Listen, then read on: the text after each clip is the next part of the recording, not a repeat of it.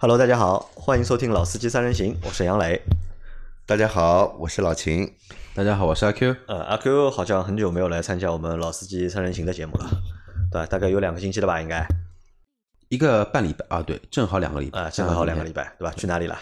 去，我们先别说去哪里，我们先说阿 Q 呢，这个有一些变动，但这个变动呢，可能过一两个月之后我们再聊。啊，又有些变动了，对吧？阿 Q 其实是个就是不安稳的人啊，就是这个他这颗心啊，就是一直在。悸动，对吧？呃，一直要跳来跳去。现现在激动不起来了，现现现在那个托杨杨托我们杨老板的福，对吧？那个我们也是托我们那个厉总和石总的福气，然后让让我去买一套房子啊。然后房子呢，现在认筹金也付好了，等着这个月去摇号了啊。是吧？钱钱钱已经交掉了了，钱付掉了，然后等着这个里这个月十二号还是七号去摇去摇号。号摇中嘛，就开始过苦逼的房奴的生活了。好，可以，好事情，这个其实是好事情，对吧？年纪大了嘛，对吧？应该应该给自己去买套房子，对吧？让自己就是安稳下来。因为中国人嘛，就是安家立业嘛，这个东西成家立业啊，安家立业啊，随便随便你吧，成家还是安家？成家也要也要有个房子，也要有个房子。所以这个最最近在搞这个事情，就一条龙服务嘛，在谈。好，好事情啊。那我们今天呢，就是这个节目啊，就是和大家聊一件什么事情呢？聊一个和人性有关的事情，对吧？今天咱们不聊车，对吧？因为车聊多了也没劲，对吧？那么我们来谈一谈人性这件事情。那这个事情其实这期节目我们在一个月前，其实我就想做这个节目了，但是一直因为阿 Q 没有时间嘛，就是而而且呢素材当时的素材还不太够，所以呢就没有做这个节目。那这个星期就发生了另外一件事情，就是让我觉得就是我们有必要来就是聊一聊这个节目。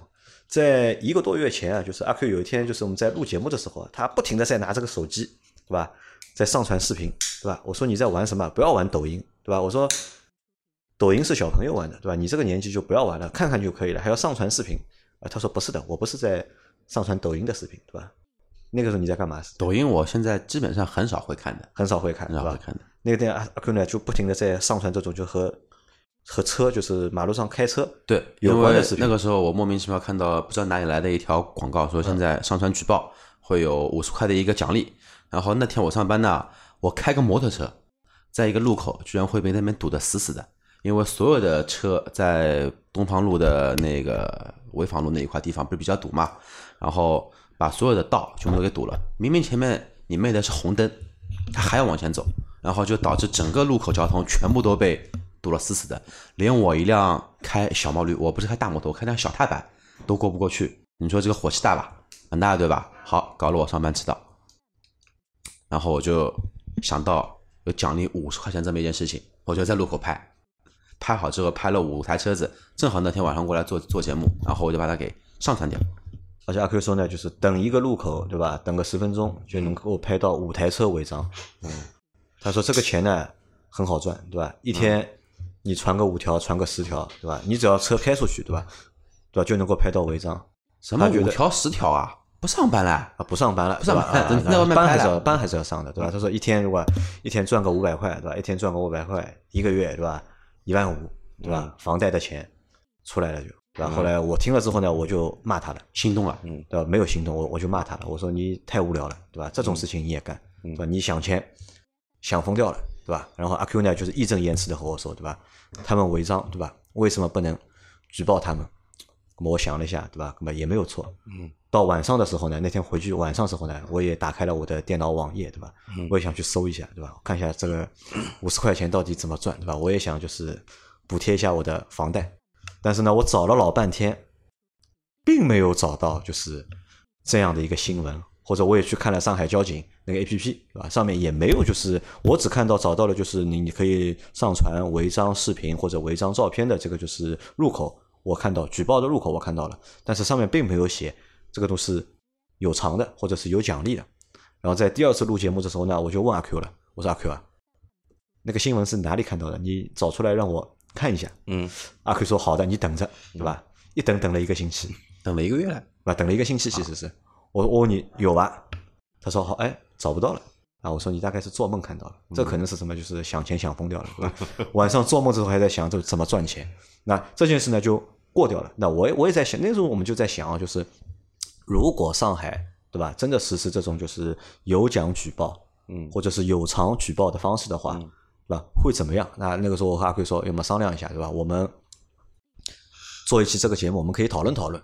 那么我们说好的，那么就时间就一直在被拖嘛，拖到这个星期星期一的时候，我们公司有个群嘛，就是有个小伙伴发了个图片给我，对吧？上面就写的这张图片是写的是什么？是叫呃奖金领取，对吧？违法举报范围及奖励，举报下列交通违法行为的，经查证属实，对举报人予以奖励，每人每月奖励金总数不超过五百元。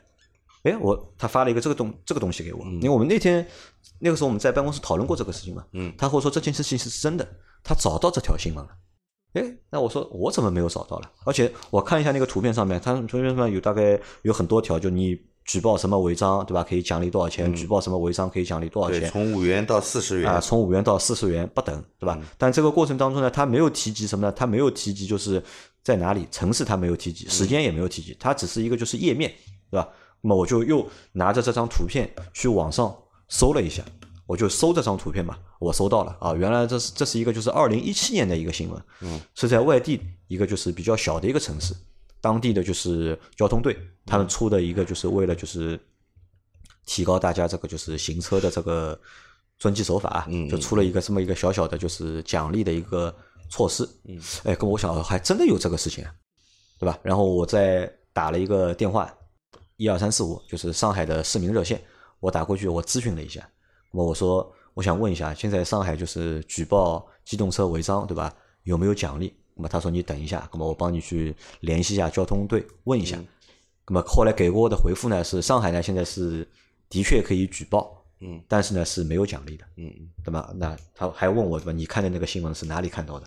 但我说那个新闻我也只看到了一个截图，对吧？我也不知道这个出处到底在哪里啊？他说他们也不清楚，但是明确告诉我，上海是没有就是举报奖励的，只有就是你可以举报，但是没有奖励。那么赚钱的这个梦啊，对吧？又碎了。呃，是补贴房贷的这个梦又碎了。啊补贴房贷这个梦又碎了。好，那么我们现在来讨论一个什么问题啊？就是老秦听到过这种新闻吗？网上也也看到过，看到过朋友圈里面也看到过，也看到过，嗯对吧？嗯我不知道，就是听我们节目的小伙伴，你们听到过没有？但我们考虑过一件事情，先考虑第一件事情。第一件事情就是你们有没有做过，就是在平时啊去上传举报一些就是机动车违章的图片啊，或者是视频？你们做过这种事情没有？阿 Q 之前从来没有做过，阿 Q 被别人举报过一次，被别人举报过，对吧？老秦做过这个事情，我从来没做过。从来没做过，呃对，吧？但是前天晚上，因为高架封路，我在那个高架下面走，被一辆车憋掉，憋憋了一下，差点撞到。啊啊，一辆安徽牌照的嗯奔驰，从我从我车头前面，大概它的后轮在我的前轮的位置，嗯它开始打方向，打方向向我这里变道，不要让他呀，对吧？我只能踩刹车，不要让呀，就不要让他去撞了，不要让他们去撞了呀，撞好了以后，啊，两台车一起拖到你店里去修嘛，对吧？他撞我的，他这样变道撞了我的车，你觉得我会给他修吗？那后来呢？就是你路怒了没有？啊，没有路怒，我就踩了刹车啊你踩然后他变变道变过来也就算了，结果他继续变，等于是连续变道连续变道啊啊！我本来想把这个视频举报掉的，啊！你的车是有行车记录仪的，对吧？啊，我本来是想把它举报掉的，但是晚上回家也很晚了，没空弄这个东西。那第二天呢，再要把这个视频翻出来呢，我也觉得太麻烦了，就算了。啊，说到这里啊，就是我们公司以前有一个小伙伴，就是每天在上班的第一个小时啊，他就会把他的行车记录仪的那个储存卡，就是插到读卡器里面，嗯，把他上班前拍到那些违章的视频，就一个一个的，就是传到电脑里，然后再上传到网上去举报。然后呢，他一个月大概可以举报五十多条，啊，就是五十多条这个违章，对吧？后来我就问他，对吧？你这个是什么心态，对吧？为什么要这么做，对吧？那么他说，这些人乱开车，嗯对吧？这是有问题的，对吧？嗯路好好的，为什么早上路会那么堵，嗯对吧？其实很多的路其实路况是没有问题的，对吧？就是由于一些一些就是驾驶员对吧？乱开，嗯乱违章，就导致就是本来就是通行效率很高的一条路，嗯变得就是通行效率非常低，导致就是堵塞。他觉得这是不好的行为。嗯然后呢，因为警力有限嘛，不可能就是每条路上面都有警察去维持这个就是交通秩序。他觉得他作为一个就是好市民，他应该把这些就是视频违章的视频，就是上传到相关的网站去做举报，然后让相关部门对吧去处罚这些就是违章的机动车或者机动车司机。啊，我那个想这个想想呢，我觉得好像也没有错，对吧？这个这个事情的做法，就是从这件事本身来看的话，好像没有错。嗯，那么但是呢，就是再想想呢，好像又觉得有一点点的，就是有点小奇怪，嗯对吧？我觉得是有点点怪。我问你们是不是有这样的感觉？就如果有人一直在做这样的事情，一直在举报，对吧？我不知道大家会怎么样看待这样的人啊？那首先呢，作为一个驾驶员来说啊，我们自己开车的时候呢，尽量注意一点，不要去违法啊。那个怎么说呢？但是有时候啊，有急事啊，的确会开的比较急，人都会碰到这种紧急情况的嘛，对吧？但是如果在这种情况下被别人拍了视频去举报的话呢，当然了，你这个违法行为是事实存在的，啊被处罚也是应该的。但是从情理上来讲，谁没有一点急事呢？嗯也我也不是天天这样开车，对吧？偶尔的有个急事啊，也没有造成交通事故，然后被举报了，心里肯定是有点不舒服不爽的，对吧？啊。但我觉得这个不爽归不爽，就是违章了就是违章了，对嗯吧？因为基本上其实我们现在所有的违章，你不管被警察拦下来的，还是被电子探头拍到的，嗯对吧？基本上大家都是认的，对吧？都是觉得啊，的确是违章了，对吧？对那么该罚钱罚钱，该扣分扣分，对吧？那很少有人就是会觉得被抓到了就是很冤枉的，对吧？但可能这个只是什么？只是被执法部门或者是执法的设备拍到，对吧？但是如果被第三方、被路人举报的话呢，这个心态上面可能会有点会会会有有点落差的，会有点落差，对吧？会有点不一样的感觉，对，对吧？那么我们来讨论个什么问题？讨论一个一件事情，就是这件事情其实目前看是不算它是假新闻吧，对吧？至少算一个就是过时的一个新闻，对吧？而且在上海是没有这么去实施的。那如果这件事情这样的一个方式，就是有偿举报或者是有奖举报，如果真的实施的话，你们觉得好不好？或者你们支持不支持就是这样的一个就是方法？那举报呢是怎么说呢？举报我也不排斥啊，啊，你不排斥？不啊排斥，就是说大家可以作为一个公民啊，看到那个违法的行为，把它上传举报，呃让法律来处罚这个违法行为，这个我是不反对的。但是如果你真的搞有偿举报，有丰厚的奖金，那会什么呢？会出生一个新的产业。出生一个新的产业，对就是举报产业，对吧？对对对。那出生一个新新的产业以后了呢，你如果法律上啊，你没有很很健全的那个规范规定去保护这些举报人的话，那打击报复的现象也会同时存在。啊，你觉得会发生打击报复的啊这个现象，有可能会给治安上面带来麻烦，带来隐患，对吧？啊对的，那阿 Q 呢？阿 Q 觉得就是你赞成不赞成这样的一个方式？不赞成不反对，我觉得这种东西怎么说呢？有就有，有就有。那你希望他有吗？我觉得有比没有好。你希望他有，对吧？对，就是说客客客观希望去他有，有但是有没有钱，这个这个并不重要，因为还是这么一个意思，就是其实我跟那位小伙伴的想法是一样的，因为那个阿 Q 开车本身来说，呃，近几年啊开车还是比较稳妥，但不会还会很急了。包括前两天我也碰到，就昨天晚上下很大的雨，对吧？被一台什么牌子车别了，我也就不说了，那么我就管我自己开，那么他摇摇开窗骂我，那我怎么办呢？给他竖一个中指嘛就可以了呀，自己管自己开。但是呢，碰到这种情况，那么那么怎么办？我们能合法唯一的去去怎么说？去打击他，去遏制他的这种嚣张气焰，那只能通过正规途径的一些举报，包括现在上海专车这么多，这么多的专车有多少是从业有从业资格证的？呃，这么没有从业资格证的车在马路上开，它的安全隐患又会有多少？我前面从陆家嘴开开到这里，然后开到家里换好摩托车过来，一路上面碰到的红绿灯其实不多，全程走高架嘛。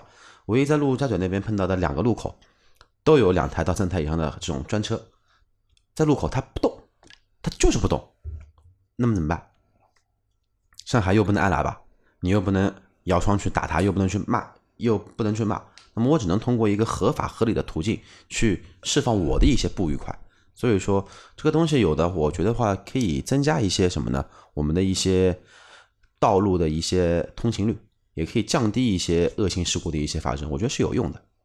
那我觉得就是我们首先我们可以考虑一下，就是为什么会有这样的一个方式的出现，对吧？外地既然有城市使用了这样的一个方式方法，对吧？包括就是在上海也有，就是可以我们可以举报就是违章的这个行为，对吧？为什么可以让就是第三方去举报这个事情？我觉得可能是这样啊，有可能呢，这个地方的那个人的那个交通法规意识比较淡薄，法规意识比较淡薄啊，然后那个违法率比较高，违章率比较高，嗯，对，然后当地的那个交警的警力呢又不足，就执法能力有限，哎，对吧？啊，那么就鼓励群众群众参与一起执法 啊，来这个打击这个交通违法的行为，可能是出于这个目的吧。就朝阳群众了，就是。对对，其实我觉得这个可能是啊，的的确，而且这其实也算一个我觉得非常有效的一个，算一个有效的方式吧。呃，从某种意义上来说是是比较有效的，但是怎么说呢？这个反正一件事情呢，都有它的分两头正反看对吧啊，都有正反面的，对吧？老秦，你是其实你你能你能看到积极的一面，那也有人看到了那个消极消极的一面对吧？它肯定也有一定的负面影响。啊，我不是说反对这个事情啊，我不反对，我也比较赞同，就是说这个事情你搞有奖，因为没有奖励的话，人家也懒得去做嘛。那有了奖励了以后呢，提高了那个积极性了，呃，就有有人愿意去做这个事情了，对吧？但是如果上海也推广，甚至于全国来推广这件事情，我觉得这个，因为我我们也不是很懂法律的啊，这个在法律上是不是合理对吧？啊，是不是合法？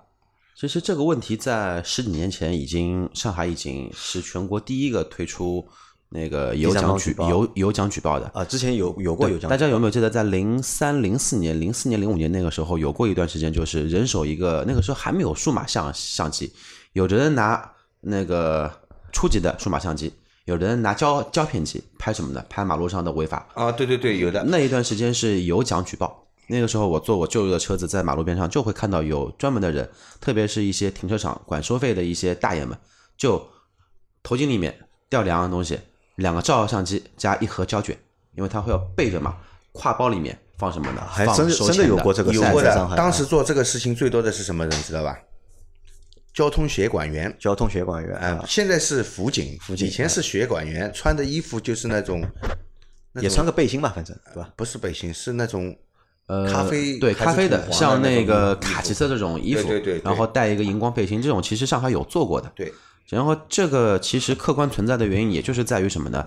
我们的交通发展的速度远远跟不上交警和驾驶员的一个驾驶意识，这个是有相对的一个关系在的。对，因为我们的大家想一想，现在我身边的朋友还没有学驾照的，其实是很少，很少但是我两年前一个朋友刚刚学完驾照，在两年前的交规考试里面，呃，都没有说应景的去做一些道路上的一些我们说真实的一些开车习惯的一些驾驶，它跟欧美发达国家的驾驶培训是完全不一样的，完全是应试倒装，不是你倒装倒了再好有什么有什么用，对吧？你要考 A 考 S 型路，城市环境有哪条路能让你这么来开？还要让你考一个所谓的高速过限宽栏，车速不能嗯啊限宽门车速不能低于三十公里。我靠，交规里面写着过限宽门车速不能不能高于二十，你又让我要高于多少公里去驾驶通过，这不是矛盾的吗？就是还是什么呢？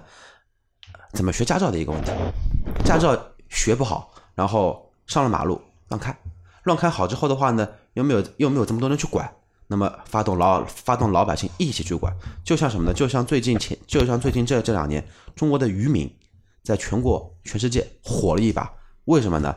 在南海的渔民捞鱼的时候捞出了美国的潜艇声呐，就变成整个的渔民全部变成民兵了。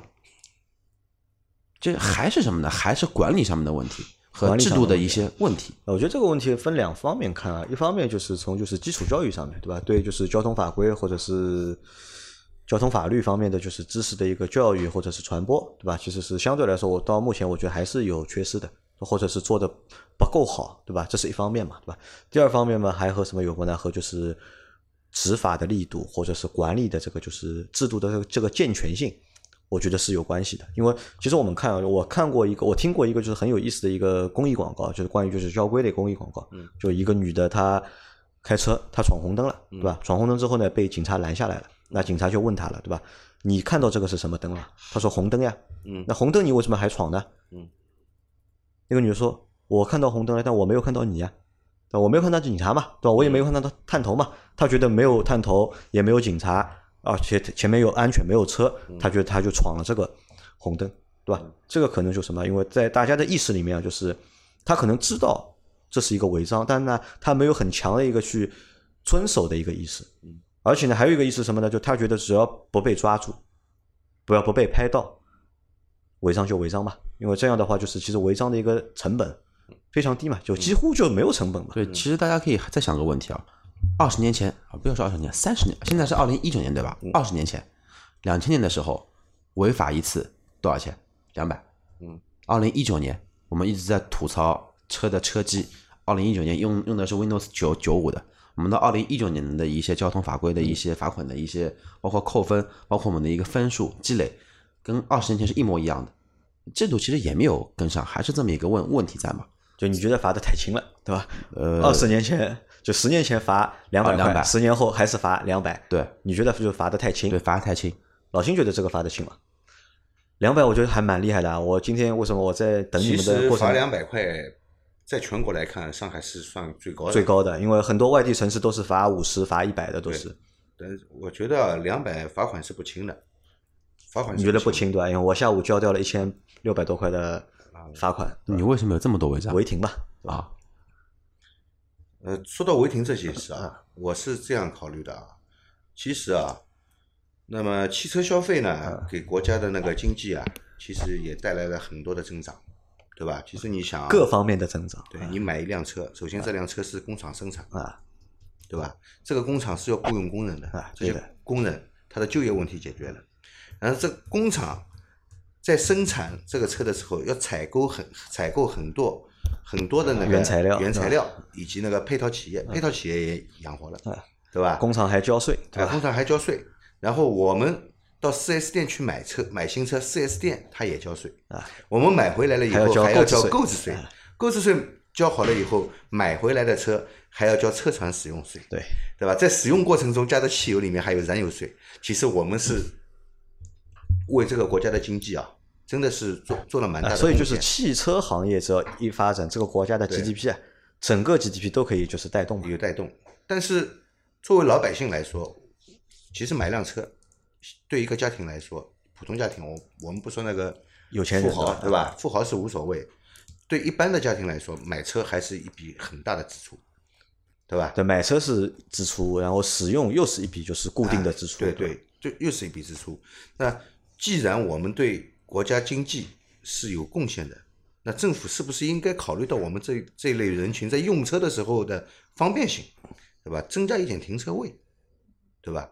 在尽量不占用道路资源、不影响道路使用的情况下，多开发一点让我们停车的地方啊。其实你说现在到市中心去停个车也受不了，停车费真的很贵。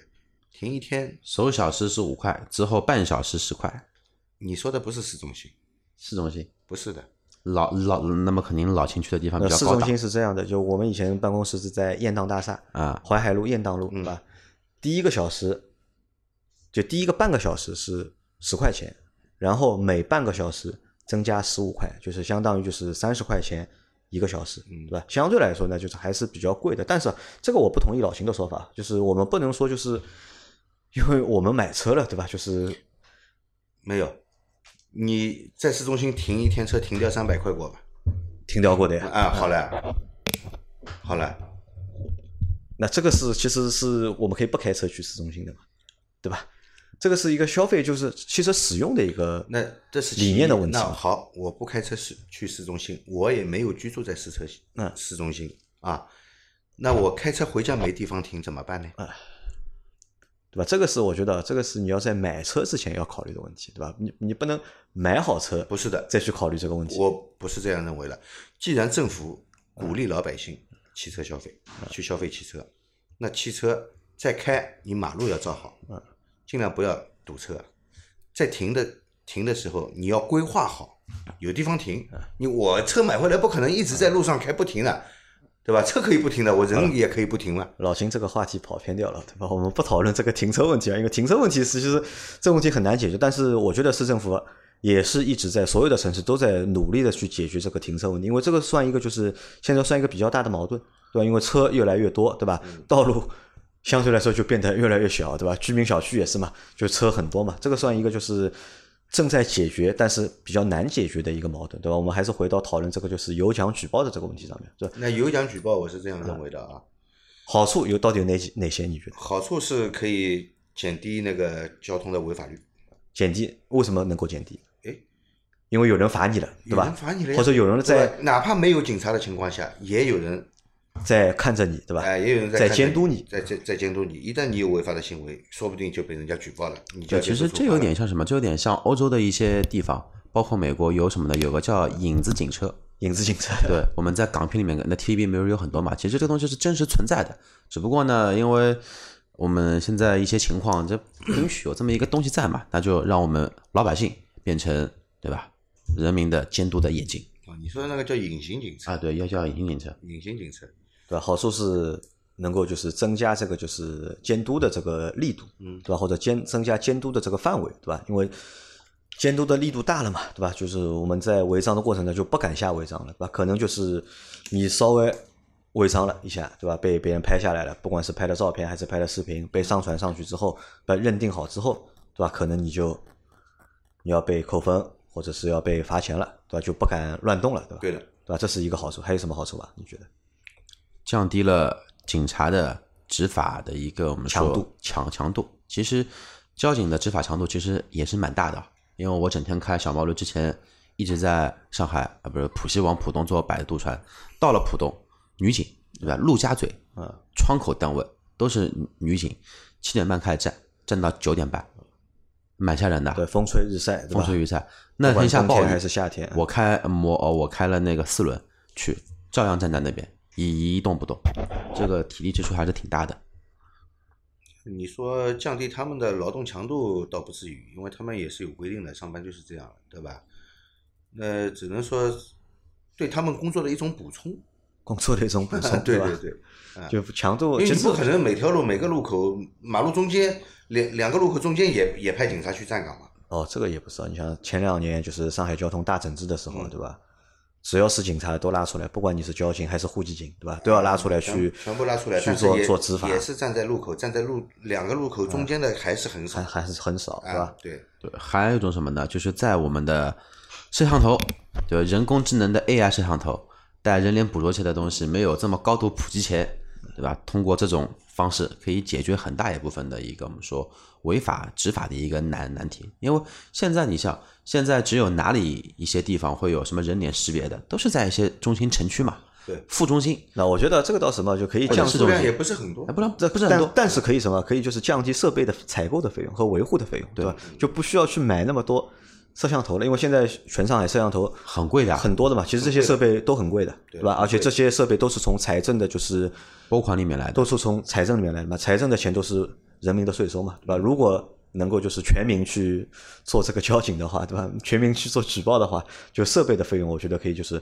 少一点了就，对吧？这个我觉得是有好的地方，对吧？因为一旦就是加强了这个就是监督的力度之后啊，那么大家就不敢去违章了，对吧？不敢违章之后呢，你的交通啊，就交通路况，我觉得通勤的这个效率啊，马上我觉得就能够得到提高，对吧？乱停的人会少，对吧？违章的人也会少有。改善。你说这个是有改善啊？这个其实是什么呢？其实你你等于是在解决一个软件问题，那硬件本身你没解决。对如果是硬件造成的那个，那硬件造成的，因为这个没有办法，因为这个就是这可能就不是交警这个层面，就要是能够解决的这个问题了。盖四层，可以解决一部分；延安路盖五层，然后中环线搞个七层八层，这个可以解决很大一部分。外环线搞个十几层，对吧？这么来看，我觉得还是不错的。那，这个但是不现实，哎，不现实。？那么这个是好的一方面，如果真的推行这样的一个方式的话，这个是好的一件好的方面的。坏的方面有哪些呢？坏的方面嘛，就是大家现在可能说车技不好的人就不敢开车了呀。车技不好的人不敢开车。我觉得这个车技好不好和你违章不违章没有没有什么必然联系的。我觉得，呃，反而是我认为就是新驾驶员相对来说就是胆子还小一点，就是比较守规矩。不守规矩呢，老驾驶员多一点。我觉得，对，根本就不好的地方就在于什么呢？就是可能说大家会有一种莫名的攀比，这个攀比打两个引号，就攀比。今天就是杨磊到办公室来了，哎，今朝搞了几只了？举报了几个了？五个啊，不行的，我搞我搞十个了，不行。但是这个东东西，我觉得也是怎么说呢？根据我们的一个驾驶行为的素质提升，你的举报数量肯定会降低的。就简单来说，回顾两年前的交通大的整治，那个时候交通好还是不好？好呀，那么就好了呀。哦，我想起来了，就前面前还有一个好的地方，忘记说了，对吧？卖行车记录仪的这些厂要发财了，对吧？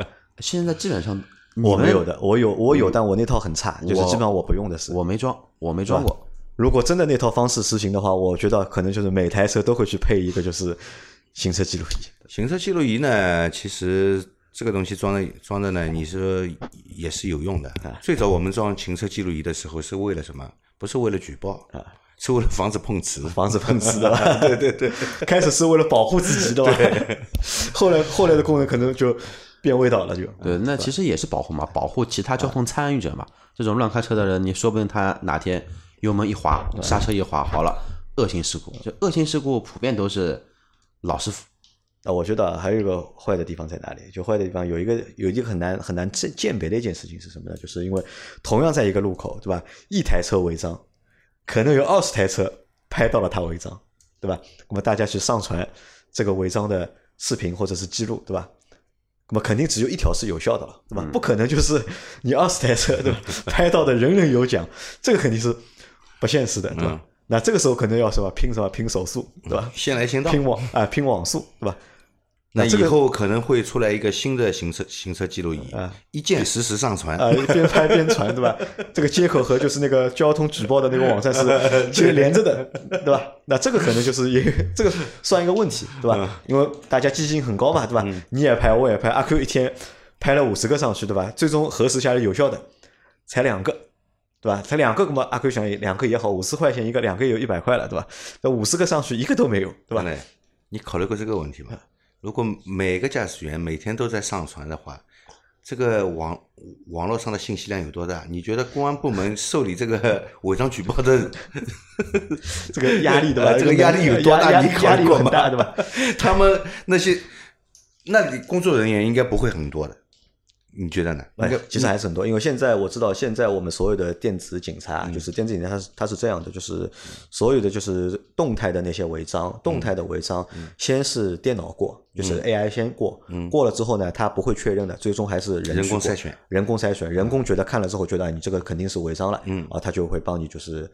帮你贴违章，那如果你没有违章啊，他觉得人工判断下来不是违章，那就其实有大把的就是工作人员在做这个事情嘛。那其实呢，好事又来了嘛，对吧？又增加了什么呢？就是就业率，哎，就业率，对吧？可能一下子就是要招个五百个、一千个人，对吧？去做那个视频的这个审查员，因为每个视频网站，对吧，都有大量的就是人工的，就是做这个视频就是审查的工作，对吧？都需要就是人去做的嘛，对吧？这个又拉拉升就业了嘛。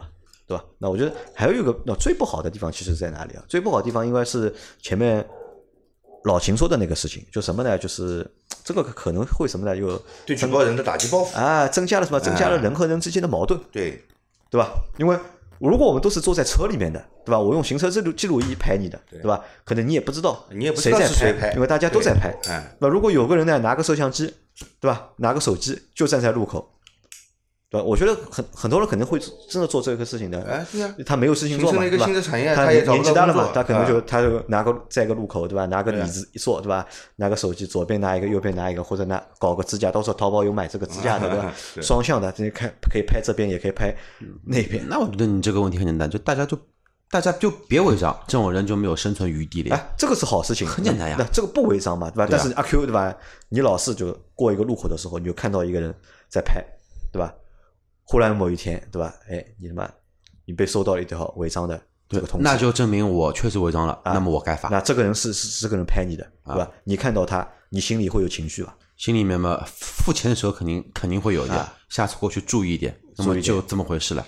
但是人总有疏忽的时候，下次你已经很注意了，又被拍了一次，还是他，你恨不恨？那么就证明我的对吧？那个交通法规没有学好，以后开车再注意点。其实我的想法跟杨磊还有些区别，跟老秦也会有区别。我觉得还是要从源头去抓这么个事情，就是在学开车的这个时候，不要你妹的，我真的要爆粗口了，去学一些没有意义的一些东西。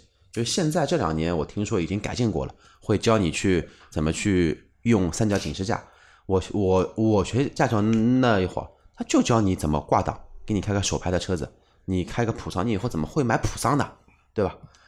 马路上小路考，封闭场地考个快的五分钟都不要，慢的十分钟顶多了，超过十五分钟，不好意思你就不及格了。大路考考多少时间？从你做到驾驶员。到换手再开，警官考下一个人不会超过五分钟的，不会超过五分钟。那这个东西考虑有什么意义呢？但我还是不同意这个说法，因为我相信啊，就是百分之九十五的驾驶员，不管是新驾驶员还是老驾驶员，他们其实是知道百分之九十五的就是交通法规的，对吧？你说一些很奇怪的、很冷僻的、很生僻的一些法规，他们可能不知道。但最简单的日常的，就是那些交通法规，他们肯定知道的，对吧？边上有黄线是不能停车，对吧？双黄线不能掉头，对吧？实线不能变道，对吧？不能闯红灯。对吧？不能硬加塞，对吧？这些我觉得大多数人都是知道的，而最多的违章其实也就是这些嘛，对吧？在知道情况下面，大家还是有人会去违这个章，对吧？会去触碰这个不应该做的这个事情，对吧？其实归根结底，我觉得就是还不是不是说你在交规里面没有学好，对吧？还是什么呢？而是就是在开的这个过程当中，就是没有人去。抓他，不一可能也是环境导致的，你在开，对吧？你看到对面车变道了，对吧？哎，你说，哎，他怎么可以变道？那我也变道，对吧？因为所有人都变道，你不变不行了就。我不是说交规，我是说在学驾驶证的那一个阶段，就是驾校教的东西，都是跟交规的东西基本上不搭嘎的。